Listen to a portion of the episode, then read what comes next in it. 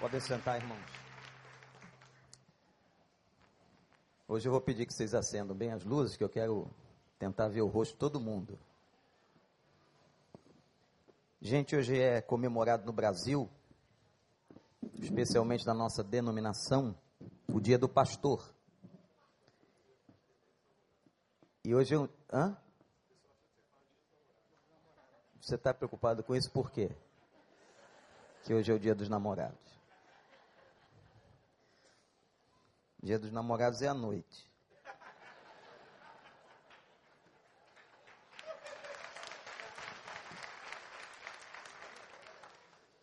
Acho muito difícil a maioria ter comprado presentinho entregue de manhã cedo, com esse frio. Mas é muito difícil para nós, pastores, falar da gente. Talvez por isso nós tenhamos cometido, como pastores, um erro muito grande, que é o erro de deixar de ensinar a igreja sobre a figura pastoral. Essa figura que é uma figura fundamental na vida de uma pessoa crente convertida. Essa figura que atravessa a nossa vida em muitos momentos. Na hora que você vai casar o seu filho, você vai buscar a figura pastoral. Na hora que você vai apresentar uma criança no altar, você vai buscar a figura pastoral. Na hora que você tem um problema com o seu adolescente, você vai buscar a figura pastoral. Na hora que você traz um pedido de oração, você vai buscar a figura pastoral. Na hora que você está com uma enfermidade num leito de hospital, você vai buscar a figura pastoral. A figura de um pastor é uma figura extremamente presente na vida de uma pessoa crente. E esse estabelecimento, essa relação, não é uma relação constituída a partir da própria eclesiologia. Isto é, não foi a igreja, não é uma metodologia da igreja, mas é uma relação que foi instituída pelo próprio Senhor Jesus Cristo, que na verdade ratifica, confirma as práticas do Velho Testamento. São vários os textos no Velho Testamento em que Deus diz que daria ao povo pastores segundo o coração dele. É do Velho Testamento a designação de que nós somos chamados por Deus, dentre muitos nomes, mas especialmente somos chamados de ovelhas.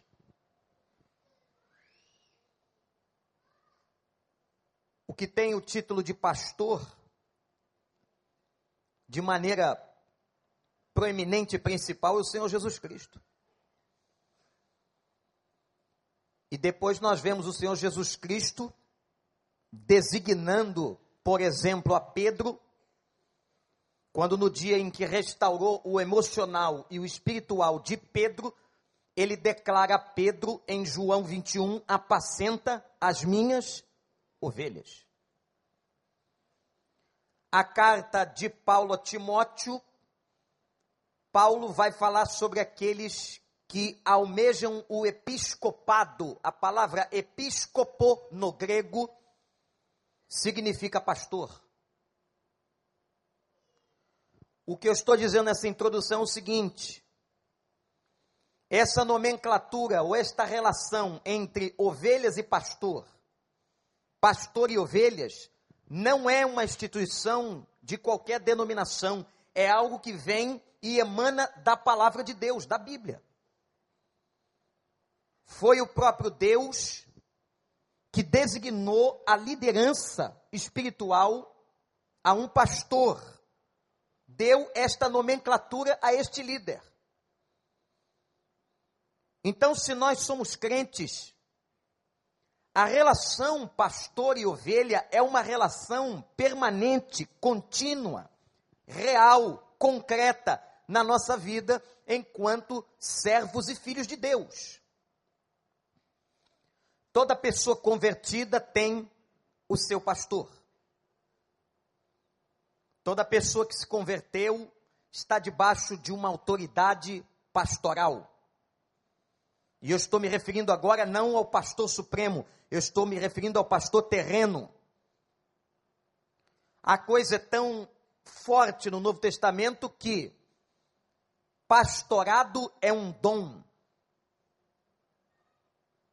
Na lista de dons espirituais, o pastor ou pastoreio é apresentado como um dom espiritual. Aliás, quando ele é apresentado, ele está anexado ao título de mestre. Para alguns intérpretes da Bíblia, o dom de pastor e mestre seria um só. Para outros seriam dois dons diferentes.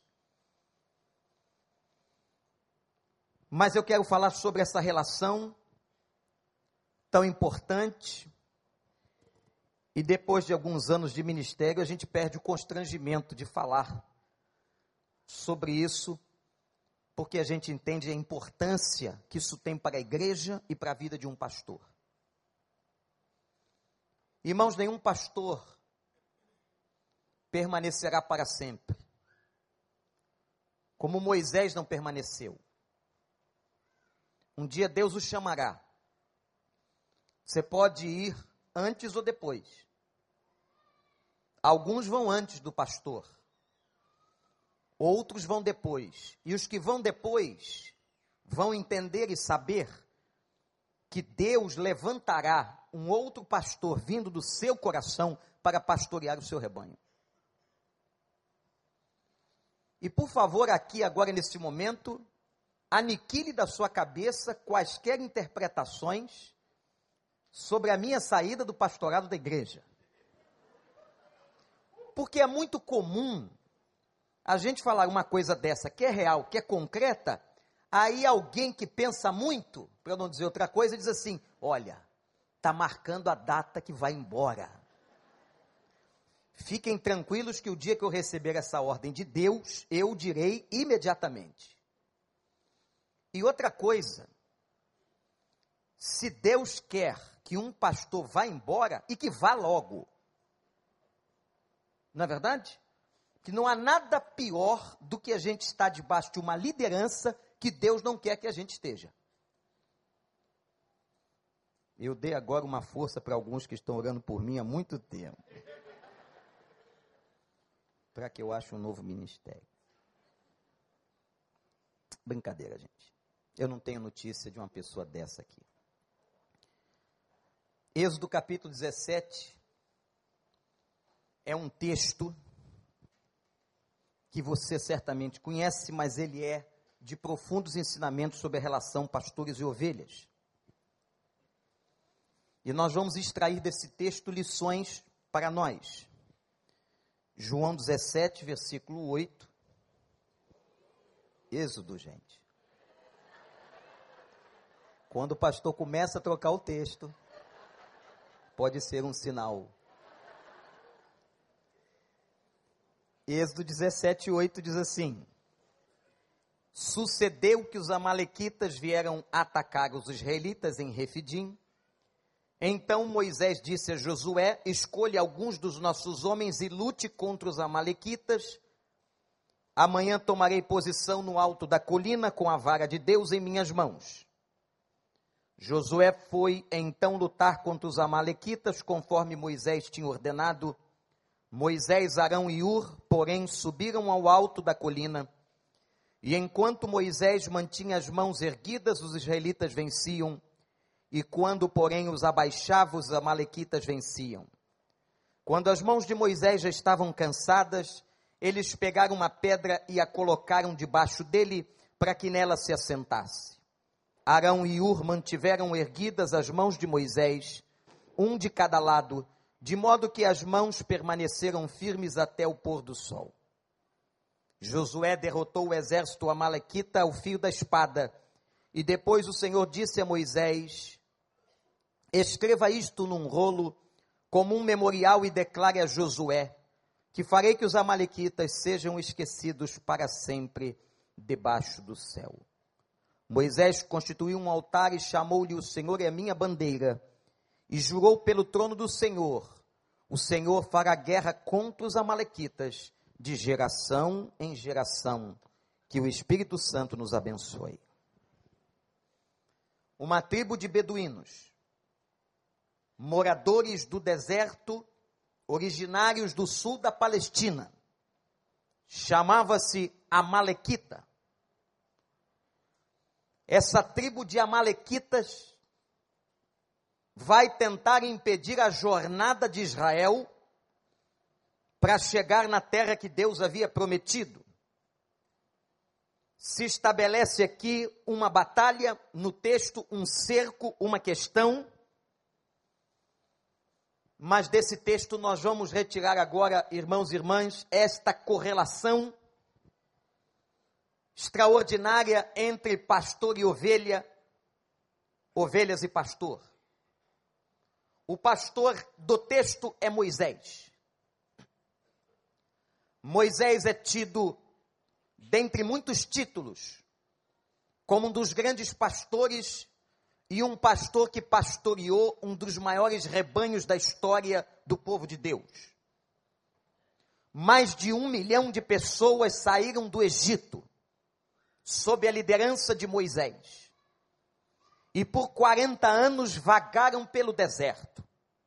Imaginem, irmãos e irmãs, em condições muitas vezes subhumanas, em condições terríveis.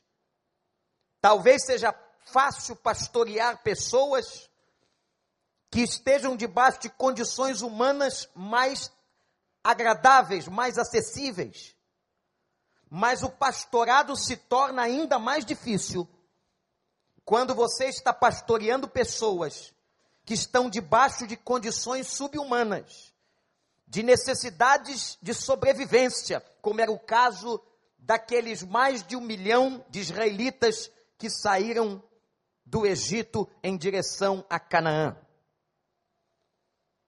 Portanto, a situação que Moisés está pastoreando aqui por ordem de Deus, por chamado de Deus, é uma situação extremamente difícil.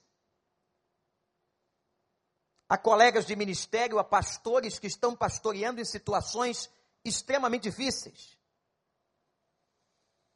Eu me lembro quando conheci um dos nossos missionários no Iraque, na cidade do norte, em Erbil, cidade que recentemente esteve nos noticiários por causa do Estado Islâmico. Conheci aquele missionário e depois tivemos a oportunidade de ser instrumento de Deus para trazê-lo para os quadros da Junta de Missões Mundiais da Convenção Batista Brasileira. Porque a sua história me impressionou como pastor. Ele havia sido pastor no Líbano.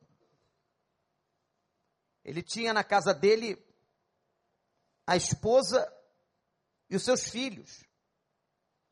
Eu disse: Você começou, e ele com muita alegria contando: Eu comecei o meu ministério no Líbano. E agora ele estava no Iraque. Aquela ocasião era a ocasião em que os Estados Unidos haviam invadido o Iraque. Em 100 quilômetros de trajeto dentro do Iraque, nós paramos em 10 blitz. E fomos interrogados por soldados americanos e iraquianos curdos. E ele depois disse que tinha um chamado de Deus para entrar na Síria. Eu disse: misericórdia. Deus chamou esse homem para ir a começar pelo Líbano e ao Iraque e quer entrar na Síria. E a gente às vezes não entende o chamado específico de Deus para certos ministros. Há pastores agora que estão pastoreando no meio dos índios. Algumas semanas atrás perdemos um dos nossos missionários que trabalhava numa tribo de Londrina, no interior do Paraná, não é bem Londrina. O pastor João Carlos, vítima de câncer, mas que estabeleceu três igrejas, três templos construídos no meio dos índios. E o pastor João, cujas filhas estuda nos Estados Unidos, foi convidado algumas vezes para ir pastorear igrejas na América do Norte. Ele disse: Não, o meu lugar é lá com os índios.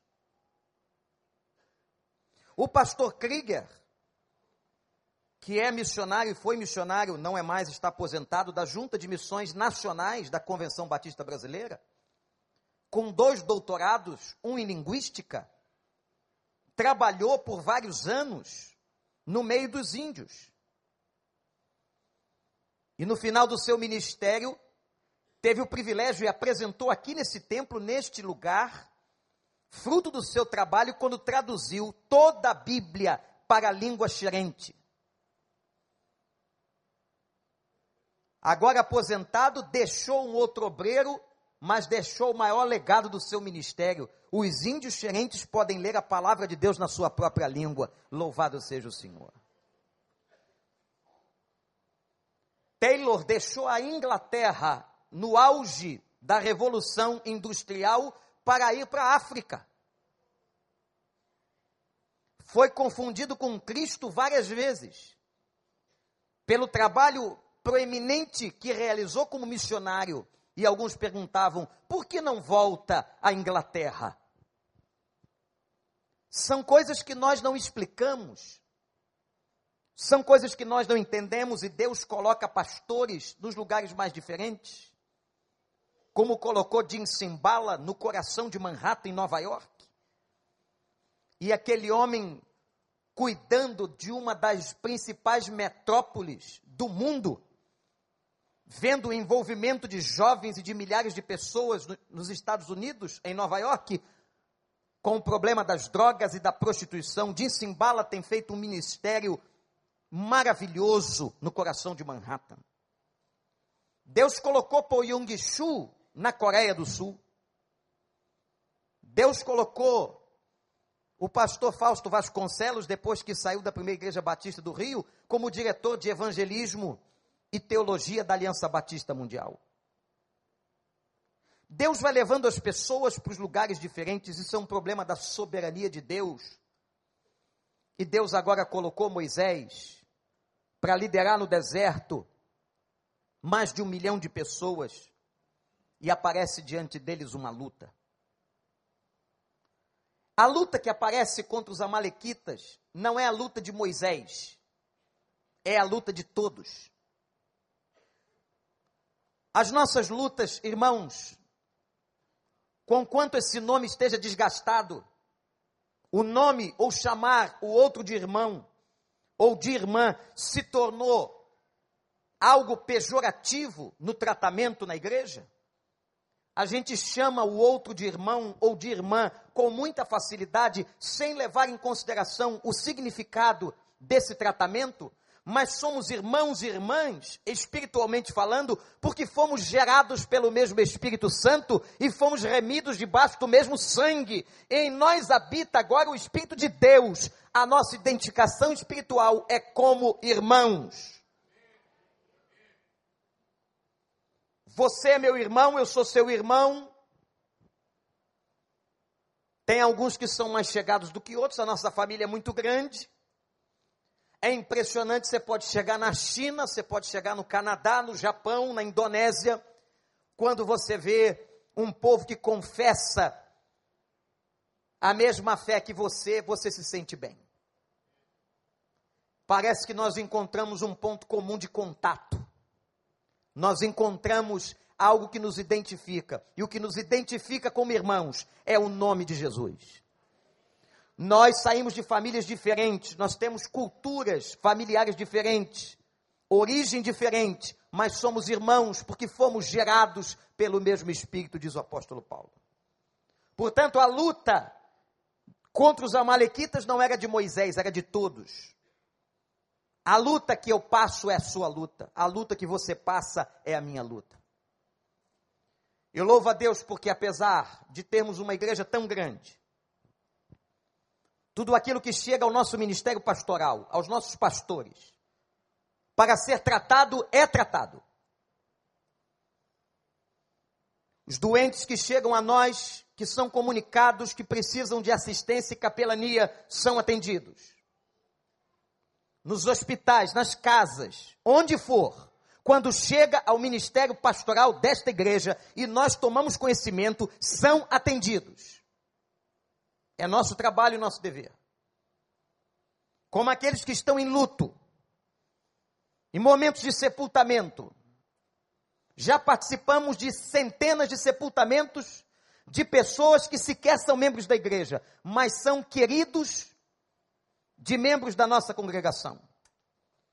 E levamos o afago, a consolação nos cemitérios, nas capelas.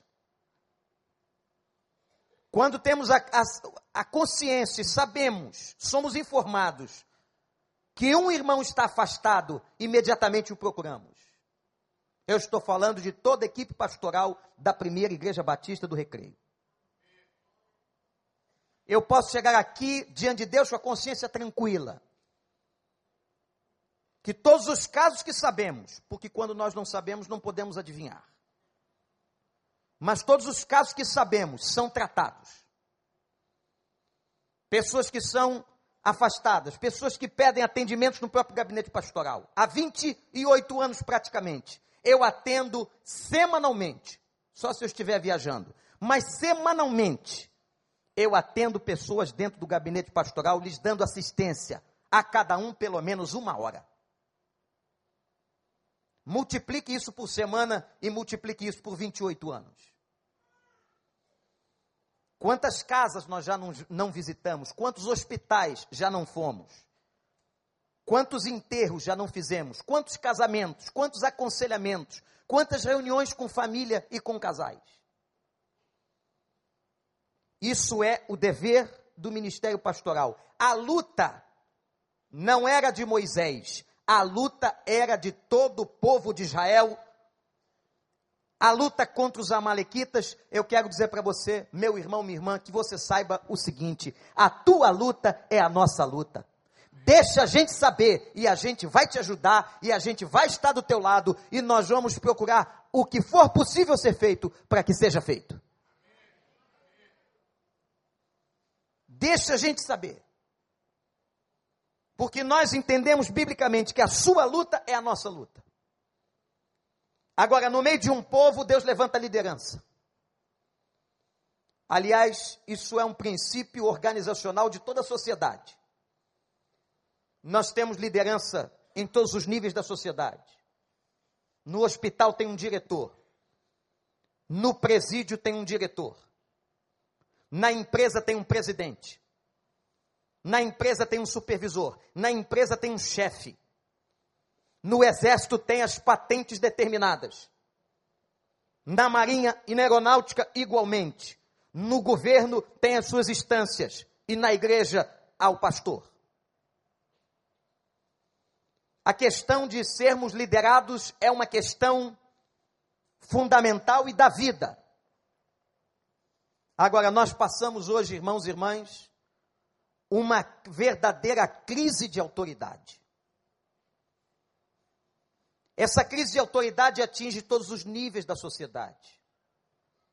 Essa crise de autoridade atinge a polícia. Essa crise de autoridade atinge os professores na escola conversava com Rogério, que foi comandante da polícia do Estado, o que está acontecendo com a polícia militar, diante de tantas questões, eu estou falando dos policiais que são sérios, há hoje um pedido de aposentadoria em massa.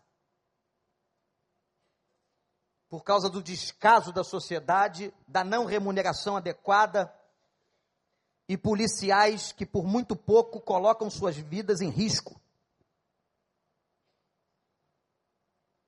Nós estamos passando uma crise de autoridade não só na polícia, na escola, onde professores, onde pessoas hoje não querem mais praticar a docência em salas de aula porque são agredidos por alunos. E os problemas desses alunos são problemas oriundos de dentro de casa, porque dentro de casa eles não aprendem respeito à autoridade. E as igrejas têm falhado quanto ao ensino sobre o princípio de autoridade. Quando Deus colocou você debaixo de uma autoridade pastoral, Ele sabe o que está fazendo. Eu digo aqui, repito, e quero que você ouça isso mais uma vez. Quando você decide ir para uma igreja e pedir sua carta de transferência, ou ser aclamado vindo de outra denominação, ou quando você vai ser batizado, você está sendo dirigido também pelo Espírito de Deus. E você está debaixo de uma autoridade espiritual. Portanto, aqui é abominável o comportamento de alguns que, não entendendo a autoridade pastoral, sequer dão satisfações aos seus pastores e trocam de igreja como se estivesse trocando de roupa. De manhã está aqui, de noite está em outro lugar. E aí eles comem no self-service evangélico as mais diferentes comidas. E é claro que vai comer comida estragada. Porque nem todo prato que lhe oferece com a roupagem evangélica é saudável. Tem muito prato com roupagem evangélica que vai atrapalhar a sua fé, a sua vida, a vida dos seus filhos, o seu casamento e muito mais. De gente ensinando coisas que não vêm de Deus. Como nós somos uma igreja que recebemos muitas pessoas de outras denominações, às vezes nos deparamos com pessoas que chegam aqui com um fraquíssimo conteúdo doutrinário e bíblico. Não aprenderam, não foram alunos de uma escola bíblica, não foram incentivados a ler a palavra, não conhecem e por isso trazem com elas conceitos absolutamente fora da Escritura. Acreditam em possessão demoníaca de crente, não entendem o processo da salvação, não entende a relação da fé com as obras, chegam com uma série de deformações doutrinárias. Por uma única razão, não respeitam o princípio de autoridade, não entenderam que estar numa igreja é estar debaixo de uma autoridade espiritual e de uma liderança. E quem não está debaixo de liderança não sabe liderar. Quem não está debaixo de uma liderança humana não estará debaixo da liderança de Deus. Porque não entende liderança. O problema dos Amalequitas era um problema de todos. O problema do seu irmão é seu problema. O problema do seu pastor é seu problema. O seu problema é meu problema e de todo o corpo pastoral desta igreja. O seu problema é problema do outro que está sentado lá do outro lado, mas que espiritualmente nós estamos todos ligados. Segundo ponto dessa palavra nesse texto é o papel das ovelhas. Moisés manda que Josué escolha alguns homens que pudessem guerrear, e eu pergunto por que, que não foram todos. Já que era uma guerra, ele podia ter chamado todo mundo, mas nem todo mundo está preparado. E o pior, meus irmãos, no meio do rebanho ou no meio do exército, nem todos são soldados.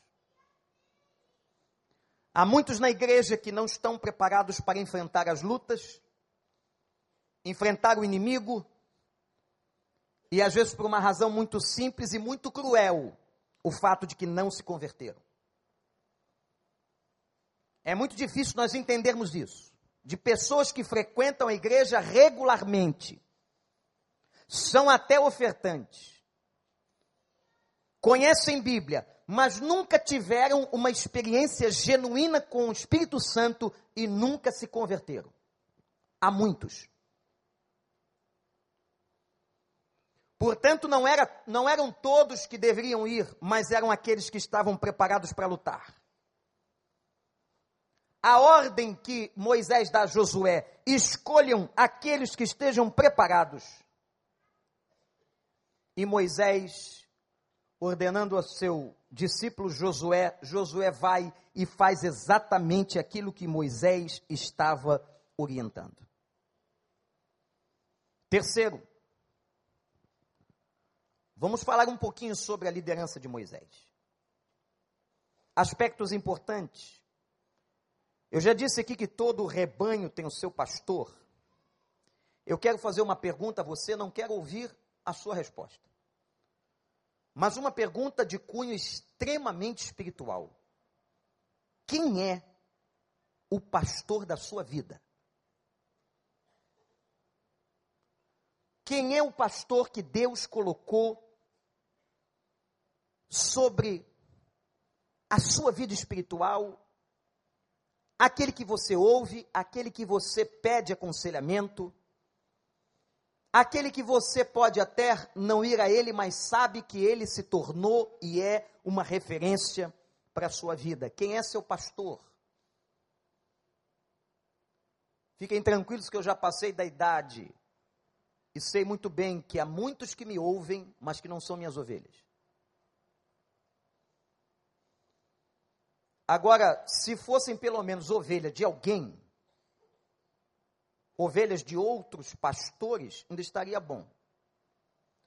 Mas há um problema de submissão à autoridade, de, e há pessoas na igreja que não estão debaixo de liderança alguma um espírito de rebelião onde a pessoa faz o que ela quer. Nós não estamos aqui para tomar conta se você vai comprar o carro A ou B. Deus lhe deu inteligência, o mesmo espírito que está em mim está em você. Se você vai fechar o contrato ou não.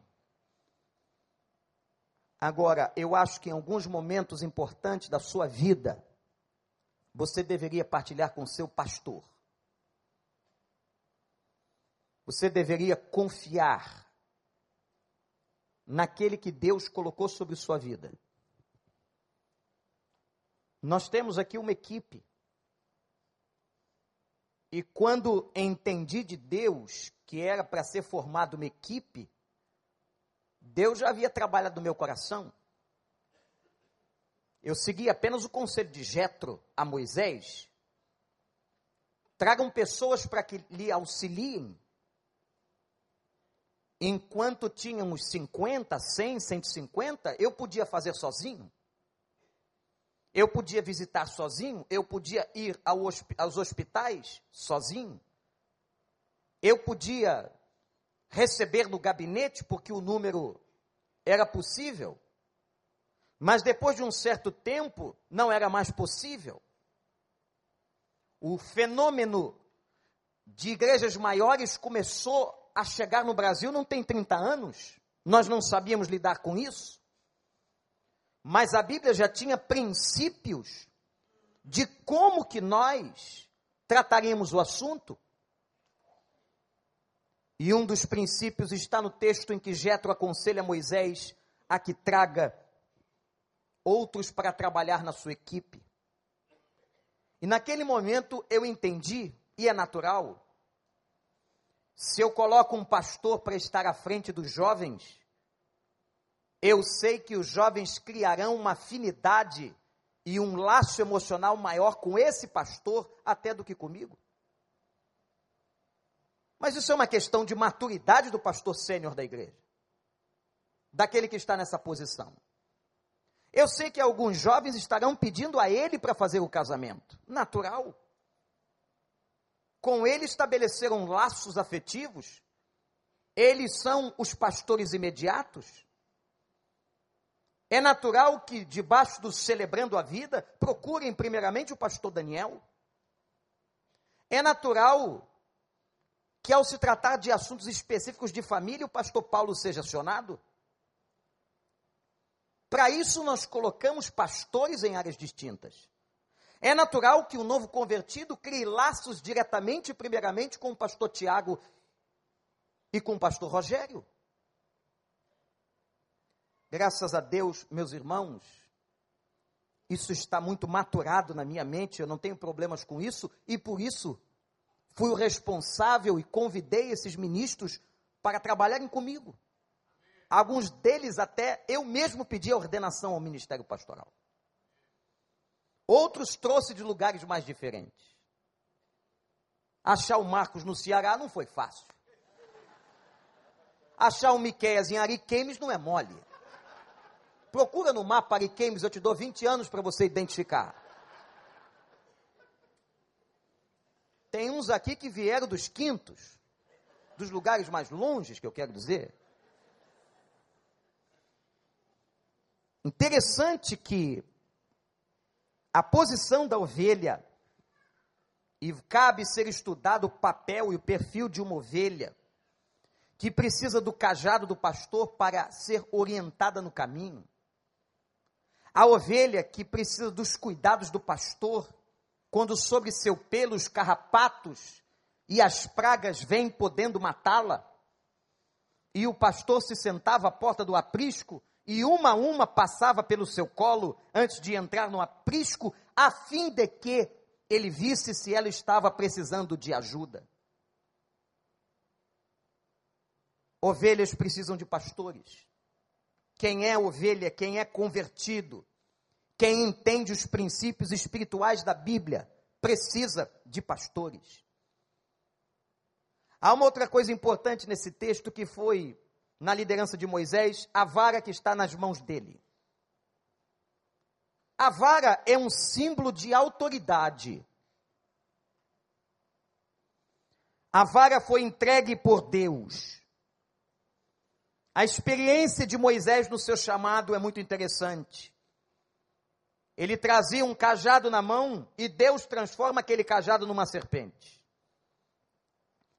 Depois Deus diz a ele: pegue a serpente pela cauda, e quando ele faz, a serpente se transforma de novo no cajado. O que Deus está dizendo com esse ato miraculoso sobrenatural? Moisés, eu agora estou sobre o teu cajado.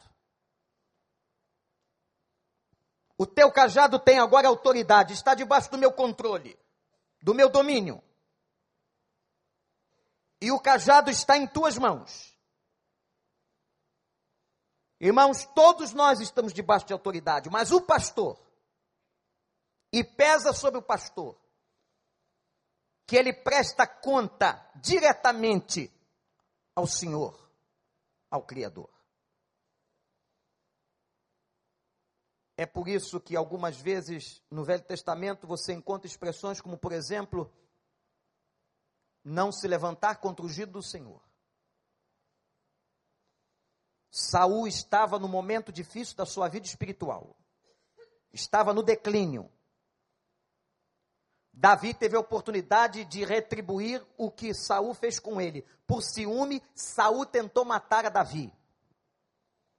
E numa caverna agora Davi está com a faca na mão e Saul está dormindo. O seu coração humano diz: mate-o. Vingue-se. Davi não tem coragem, mas corta um pedaço da orla do vestido de Saul. E logo depois começa a chorar. Começa a chorar e declara: Eu não posso tocar no ungido do Senhor. Se um pastor lhe fez mal ou lhe faz mal, por alguma razão, Tenha certeza que ele vai estar nas mãos, em mãos muito mais severas do que as suas. Tenha certeza que ele prestará contas a Deus. Não precisa você se vingar. Porque as mãos que pesam sobre um pastor é muito, são muito mais pesadas que, do que as mãos que estão sobre a sua vida como autoridade. Ovelhas têm que estar debaixo de autoridade Hoje há muito desrespeito, hoje há muita irresponsabilidade e a gente precisa ter cuidado na condução do rebanho. Por que, que vocês estão sentados aqui hoje de manhã nesse frio? Quando eu saio da minha casa, ou estou preparando uma mensagem, eu digo, meu Deus, centenas e milhares de pessoas vão estar na igreja, confiando que dos meus lábios sairá uma palavra de Deus. Isso é muita responsabilidade. Vocês estão aqui, não estão por minha causa, estão por causa do Senhor. Confiando de que o Senhor me disse alguma coisa para lhes entregar. Há de haver uma confiança grande, porque o pastor, na sua pregação, e a sua pregação não pode ser a pregação dos seus conceitos e da sua mente, ele tem que pregar aquilo que a profecia lhe manda. Ele é um proclamador do evangelho, da palavra, por isso que um pastor só pode pregar com a Bíblia aberta. Por isso que o texto básico está na Bíblia, é porque dela emana a autoridade, é dela que emana a direção, é dela que emana o conforto, é dela que emana a palavra do Deus vivo. Se eu começasse aqui a pregar psicologia, filosofia ou história, vocês apenas teriam conhecimento, mas como eu prego a palavra de Deus, vocês saem abençoados.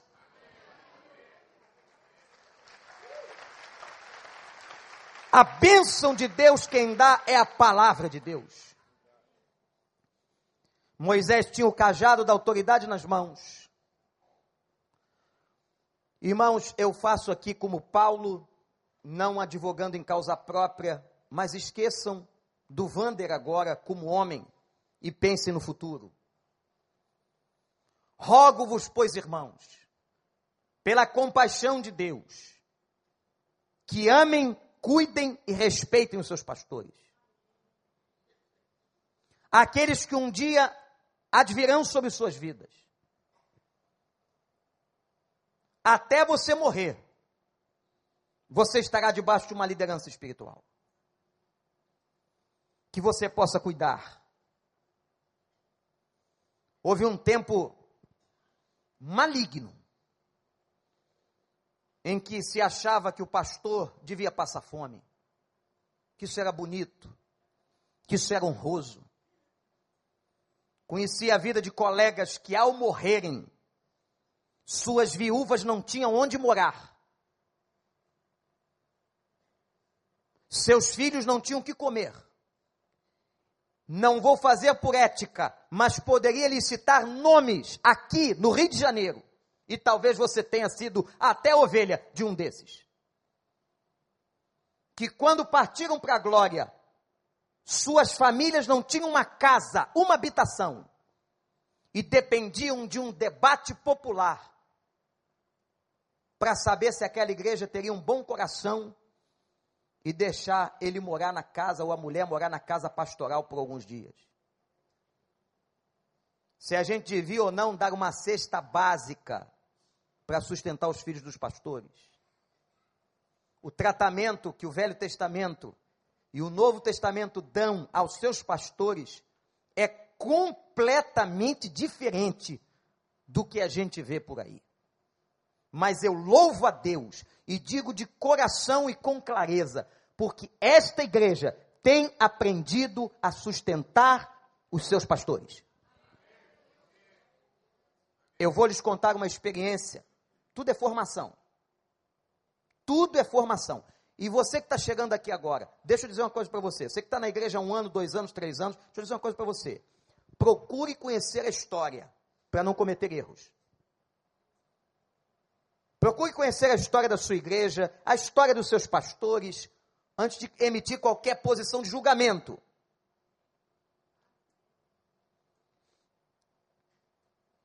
Eu trabalhei oito anos como técnico em eletrônica. Esta semana estava vendo a minha carteira de trabalho antiga, porque estou calculando minha aposentadoria. Vi uma foto de um rapaz tão bonito. A gente se acaba nesse negócio de ministério.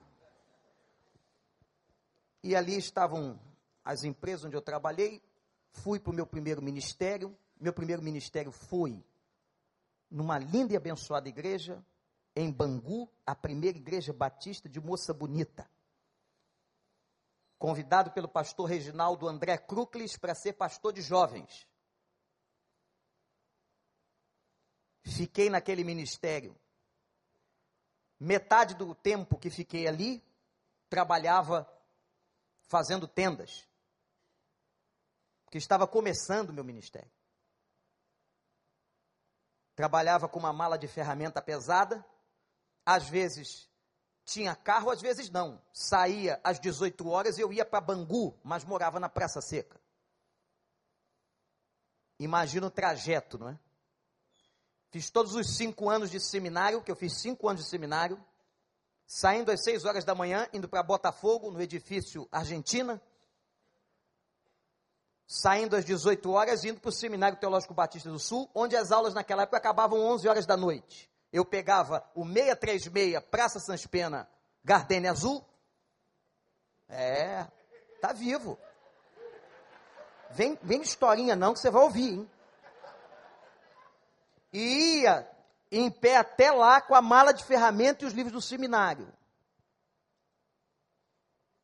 Primeiro ministério foi lá. Uma igreja que vocês muitos conhecem, simplicidade. Foi uma bênção na minha vida. Quando então eu recebi um convite desta igreja aqui. Agora vou chegar no ponto que eu quero tocar. Tudo é uma questão de princípio e de visão. Estava no pastorado e na liderança da igreja dois pastores homens de Deus. O pastor Juarez Mendes de Freitas, pastor hoje em Jardim Camburi, em Vitória. Grande ministério, homem abençoadíssimo, que era pastor na ocasião da primeira igreja batista da Barra da Tijuca. E estava também o pastor Juraci Carlos Bahia, líder da Junta de Missões Nacionais na área de evangelismo, e que ajudou a plantar esta igreja e foi o primeiro pastor dessa igreja. Eu estava em, em Fortaleza num, numa convenção, os dois me chamaram para um almoço. Quando a gente é pato pequeno, ou melhor, pato novo, porque pato pequeno você pode continuar sendo um pato pequeno. Mas pato novo, os caras chamam você para almoçar num pé de chinelo qualquer. E eu fui lá para o pé de chinelo de Fortaleza, não sei se o Marco já visitou aquele recinto. Pastor, nós temos um desafio, temos uma congregação no recreio e encher a bola do recreio.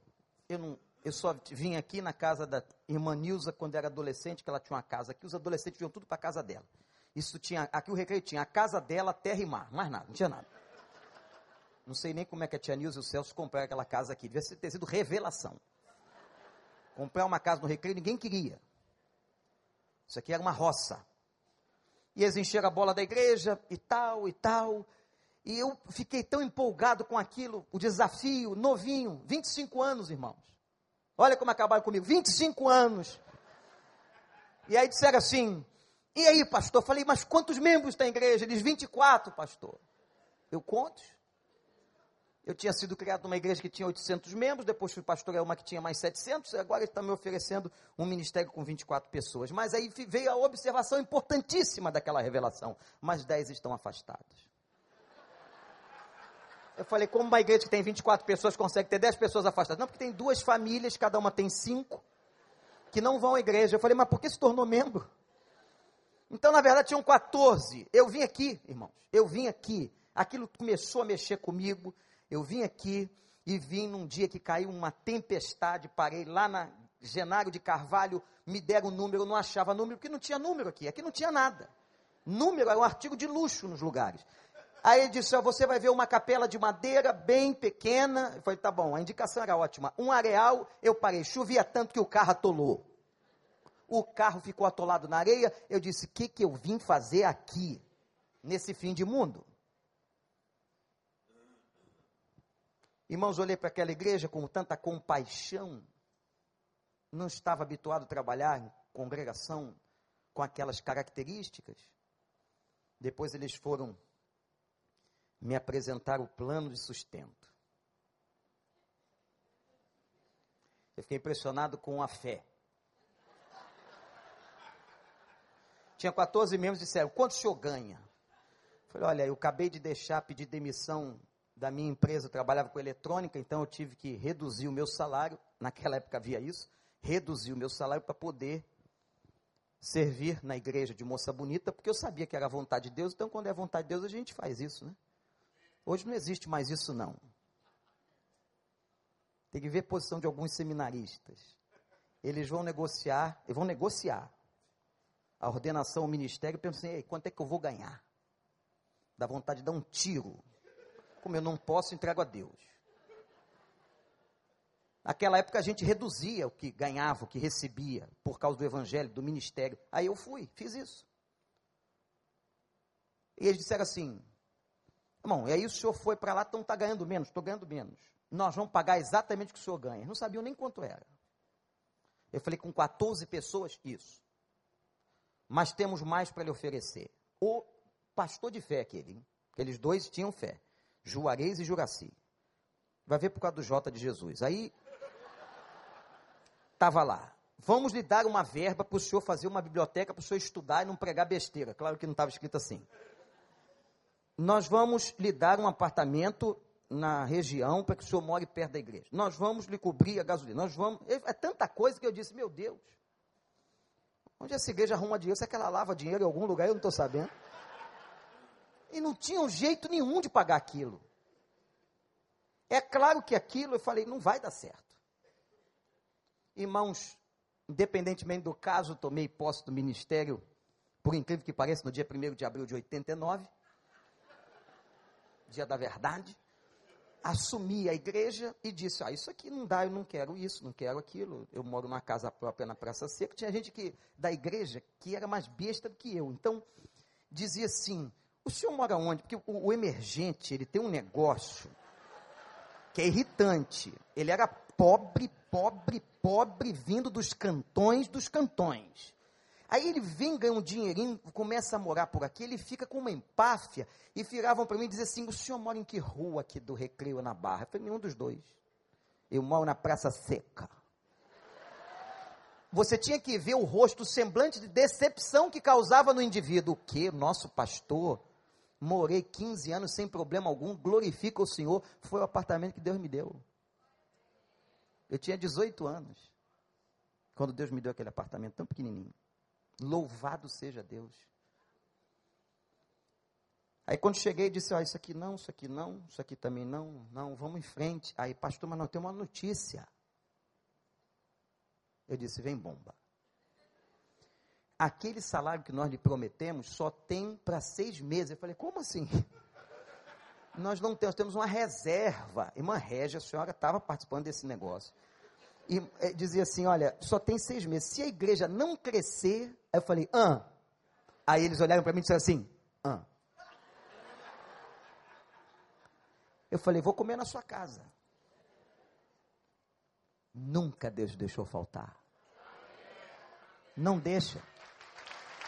Quando você sabe onde você está, recebemos aqui, alguns sabem, vários convites inclusive uma grande igreja da cidade. Anos depois me convidou, e era uma igreja importante, igreja de gente rica, nobre, me ofereceram muita coisa boa. O presidente do corpo diaconal daquela igreja hoje é membro aqui. Me entregou a carta. A carta era uma coisa assim de qualquer, entre aspas, profissional, ficar impressionado. O salário era três vezes maior. Carro zero, não sei o quê. E eu pedi 30 dias para responder e disse não, por convicção. Todo o seminário teológico batista do sul do Brasil dava por certa a minha ida para aquela igreja tão famosa. Eu me lembro que um diácono se aproximou de mim e disse: Como é que você troca a nossa igreja por aquele barraco? Barraco era o nosso templo ali na Genário de Carvalho. Eu não respondi nada. Alguns anos depois ele veio no barraco. Aí eu olhei para ele e disse assim: Viu? Agora é barracão. O barracão está maior, né? É. Perdoa, pastor. Minha visão foi muito limitada. A gente, quando tem convicção de onde Deus quer a gente, Deus não só chama, como Deus sustenta. Sustentem os seus pastores, sejam quem for, sustentem bem, Dê a eles dignidade. Dê a eles tranquilidade. Porque eu tenho certeza que os irmãos convocarão pastores, segundo o coração de Deus. Não charlatões. Não homens que visem dinheiro, mas que tenham um sustento digno. E vocês podem ter certeza de que essa igreja plantou fé e plantou bem. E certamente por isso, vocês, como igreja, estão colhendo as, os frutos e a bênção de Deus, porque tem visão de tratarem os seus líderes com dignidade. Louvado seja o Senhor. E anátema seja aquele que comparece a uma reunião dizendo assim: ah, não, pastor, não pode ganhar mais do que eu, não. Isso não é visão. Isso não é visão. Digno é o obreiro do seu salário. As mãos de Moisés ficaram para cima, para cima. As mãos de Moisés, enquanto estavam em cima, o povo vencia. O que significa as mãos de Moisés? O Salmo 63 diz que levantar as mãos diante de Deus era um gesto de súplica. Moisés era aquele que suplicava. Foi o lugar que Deus lhe deu. Botaram ali Moisés para levantar as mãos. O pastor é um intercessor, o pastor também levanta as suas mãos, o pastor tem a vara da autoridade, o pastor clama pelo seu povo. Mas a postura do pastor é de dependência de Deus. O que, que Moisés está dizendo com as mãos levantadas? Senhor, eu não tenho condições, só o Senhor é Deus para vencer os Amalequitas.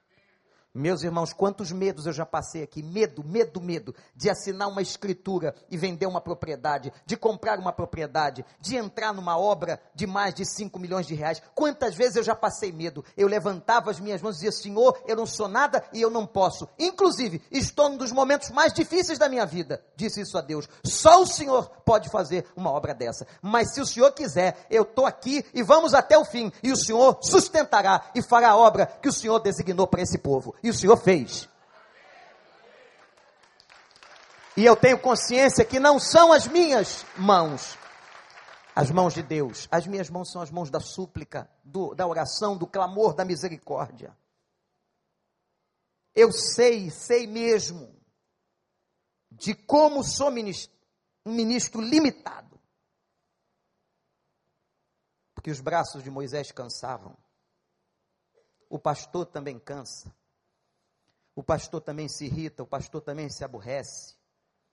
O pastor também, às vezes, não tem vontade. Ou vocês acham que um pastor tem vontade de pregar todo domingo? Hum?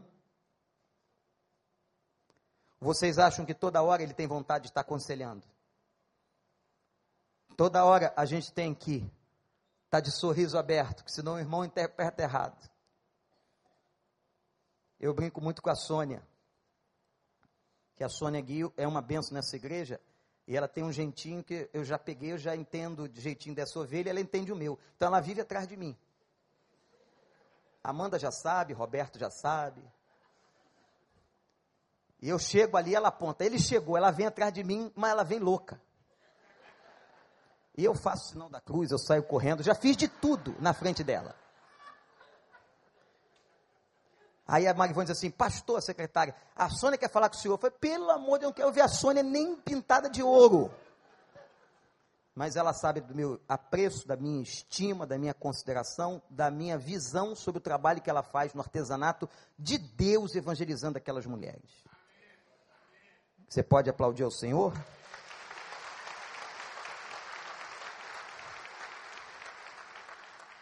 Mas às vezes a gente brinca e é assim mesmo a vida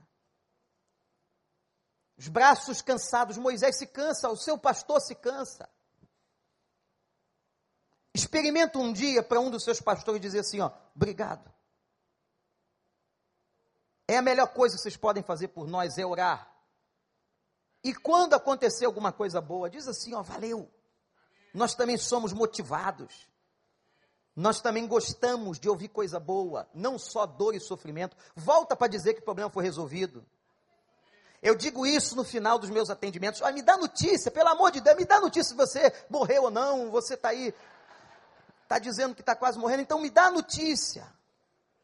Às vezes a pessoa nunca mais volta, não sabe. Diz pelo menos, dá uma ligação, deixa um recado, um bilhete na porta do, do, do, do gabinete. Um bilhete de papel de pão e diga assim: ó, fiquei bom, estou bem, estou na igreja de novo, meu casamento foi restaurado. Não chama a gente só para orar e contar desgraça, não. Chama a gente para contar bênção.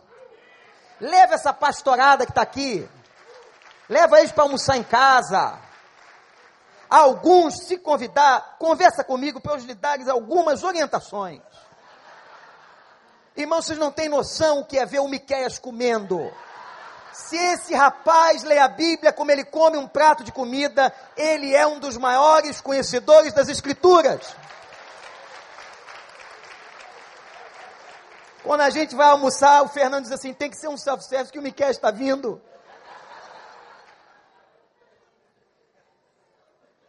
Daniel é cheio de manias, é cheio de manias. Esse menino está nos celebrando, não é à toa. Fissurado por carros, esse menino. Quem sabe um dia tu vai ganhar um carro aí de um cara desse rico, não é? É, aí já abusou que é BMW, não vai ganhar nada. Vai ficar com o Subaru velho mesmo. Gente, chamem, honrem não precisa puxar saco, que ninguém gosta de puxar saco. Você está entendendo o que eu estou falando? Talvez na internet o inglês não esteja, mas você está. Não é puxar o saco, é você considerar, dar honra, cuidado com aquele que vela pela sua vida, pela sua família, pelos seus filhos. Aquele que você chama para te ajudar. Respeite os seus pastores, não levante a mão contra o ungido do Senhor. E o que me impressiona que quando os braços de Moisés estavam cansados, apareceram dois Arão e Ur que sustentavam os braços. Eu fico pensando o seguinte: por que, que eles não pegaram a, a vaga e levantaram?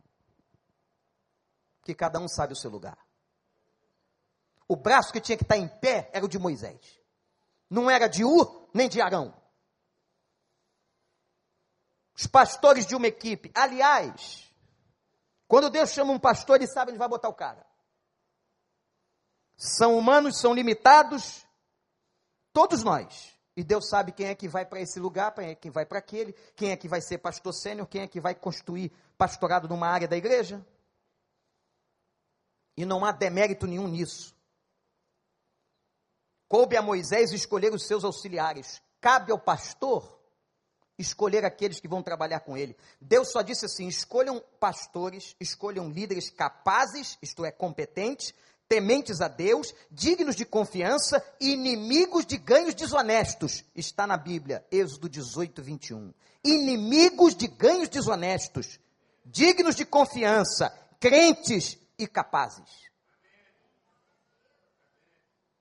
Moisés era responsável em escolher a equipe. Eu sou o responsável. Se der certo ou der errado, eu sou o responsável. Cada um ocupa o lugar que Deus chamou. E é interessante, pastores e irmãos. Há pastores que são chamados para ser Moisés.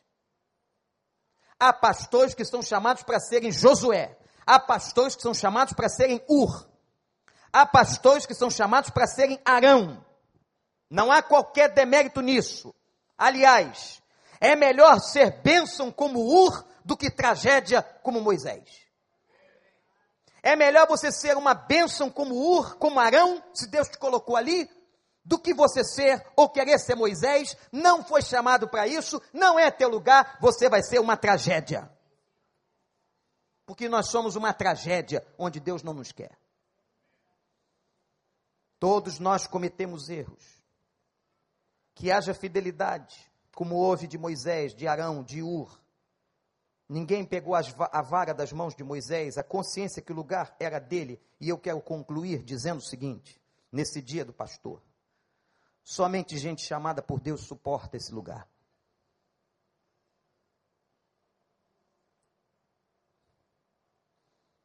Em Êxodo 17 quiseram matar Moisés. Eu estou falando que quiseram matar Moisés. Moisés. Eu não sou nada, mas eu estou falando de Moisés.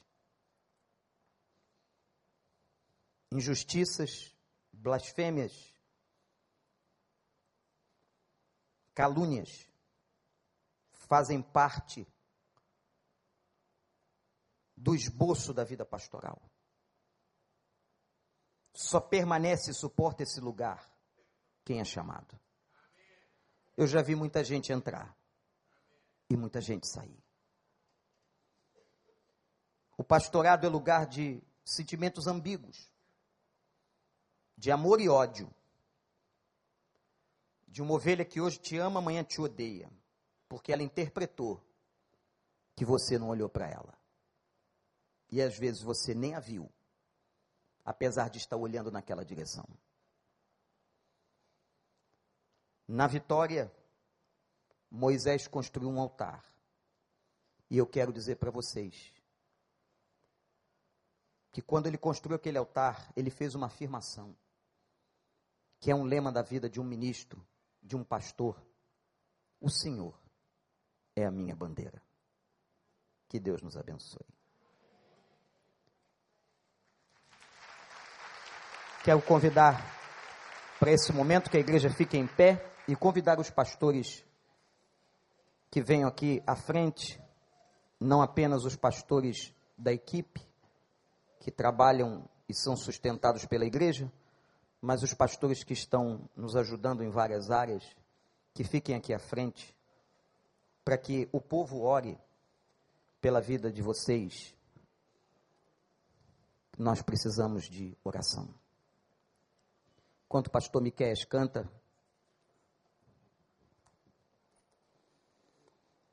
sempre, irmãos, uma mensagem dessa incomoda.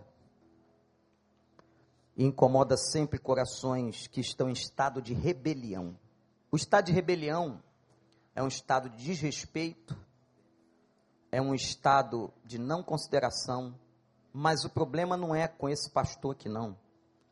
A pessoa em estado de rebelião, ela faz isso com qualquer um. É por isso que tem, entre aspas, crente por aí que está pulando de igreja em igreja. Toda igreja não presta, todo pastor é safado. Sabe onde está o problema? Está dentro dele. Está dentro dele. E eu rogo a Deus por misericórdia, que uma pessoa dessa está debaixo de juízo. Vamos adorar ao Senhor. E depois nós vamos orar por esses irmãos que estão aqui. Alguns são da equipe, outros são membros da igreja, mas têm trabalhado em áreas diferentes aqui em nossa igreja. Eu sou grato por tudo que tenho. O tesouro maior desse mundo me foi dado como herança eterna. Maior prova de um amor tão profundo. Oh, oh, oh. Tenho vida, alegria em todo tempo. Tenho amigos, família, muitos irmãos. Foi Jesus, meu amigo verdadeiro, que fez tudo ao me dar a salvação. Louvarei o Senhor em todo tempo. Seu louvor estará continuamente nos meus lábios e também no coração. Será sempre minha canção. Yeah. Yeah,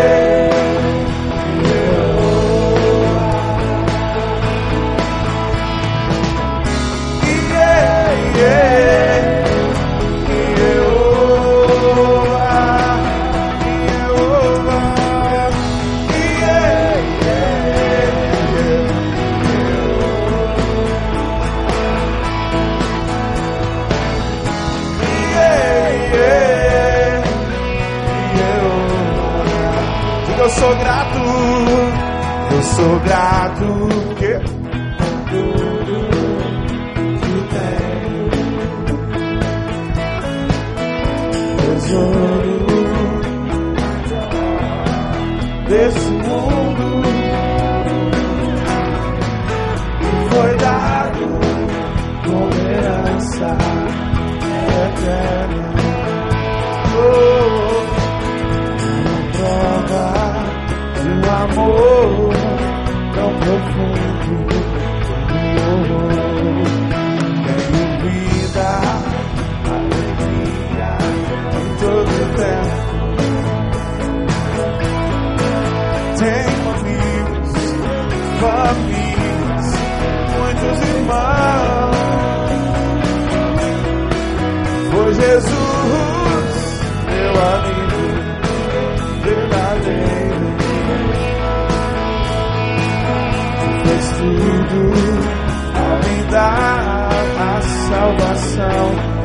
todo tempo eu louvarei o Senhor. Louvarei.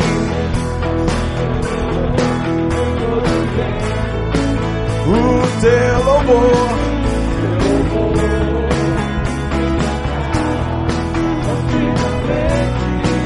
Nos meus lábios. E também no coração.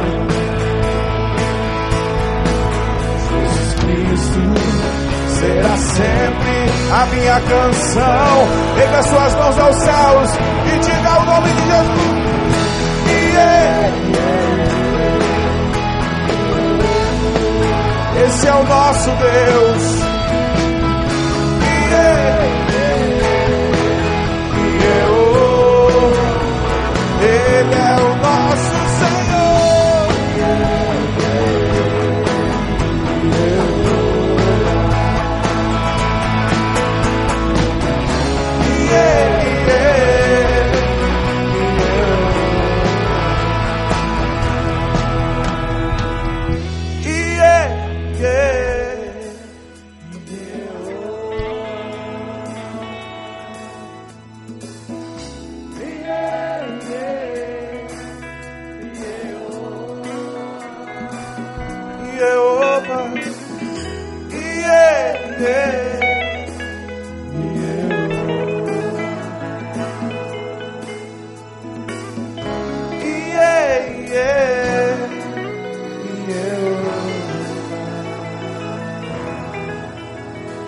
convidar uma pessoa do ministério de intercessão, onde a irmã Rita, que vem orar pelos pastores aqui.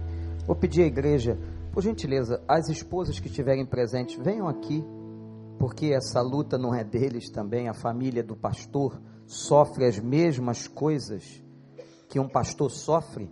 Então, se as esposas estiverem presentes, podem, por gentileza, virem para o lado dos seus maridos. Alguns filhos estiverem aqui, eu sei que outros estão no recriança, ou talvez não estejam. Vou pedir que a irmã Rita ore, vou pedir que você estenda suas mãos para cá. Esse momento é dotado de muita importância. E eu peço a você que você ore todos os dias por nós. Nós somos pessoas que cansamos com os nossos braços, mas eu tenho certeza que nas orações, no sustento da igreja, na oração, na sua oração, nós vamos encontrar força o Senhor vai nos fortificar. Amado Deus, Pai de infinita graça, Senhor, eu quero começar a minha oração agradecendo, Deus, pelos pastores que nós temos aqui neste lugar. Muito obrigada, Deus, pelos presidente dessa igreja que tu nos deste. Homem, Senhor amado, que tem levado a tua palavra de uma maneira, Senhor, tão linda, tão coerente, com tanta essência para o nosso coração. E tantos outros que aqui estão, Senhor amado nesse colegiado. Eu quero te pedir nesse momento que tu os fortaleça, que tu dê a eles graça, que tu dê a eles saúde, que tu livre eles de todas as maldades deste mundo, de todas as línguas perversas, cruéis, que muitas das vezes o Senhor tem se levantado contra esses homens que têm dado sua própria vida em prol do teu reino aqui na terra. Senhor, muito obrigado. Eu quero te agradecer por essas vidas, porque eles têm convicção do seu chamado amado. E neste momento, Pai, que a tua igreja possa ter o reconhecimento, Deus, esta palavra tão linda que nós ouvimos hoje, que possamos amá-los, respeitá-los, meu Deus, e, Senhor amado, reverenciá-los como manda a tua palavra, porque a tua palavra nos diz: não toquei nos meus ungidos, nem maltrateis os meus profetas. E estes são profetas que anunciam a tua palavra aos nossos corações. Nos despede na tua paz, nos dá dia de graça, Senhor amado, um dia de bênção, Senhor amado, e um fortalecimento para cada um e para suas, seus familiares. Guarde também os seus familiares debaixo do teu poder, debaixo da tua graça, da unção do teu Espírito, meu Deus, e que nada venha lhes faltar, que a alegria do Senhor seja constantemente a força dessas vidas. É o que eu te peço e agradeço por tudo, Senhor, que eles têm feito por nós, e muito mais ainda que tu vais usar esses homens para fazer tantas coisas gloriosas maravilhosa, Senhor amado, que tem, Senhor, tantos projetos lindos para o crescimento da tua obra aqui na terra. Obrigada, Deus, por tudo, em nome do teu filho amado, aquele que vive e que reina para todo sempre. Amém.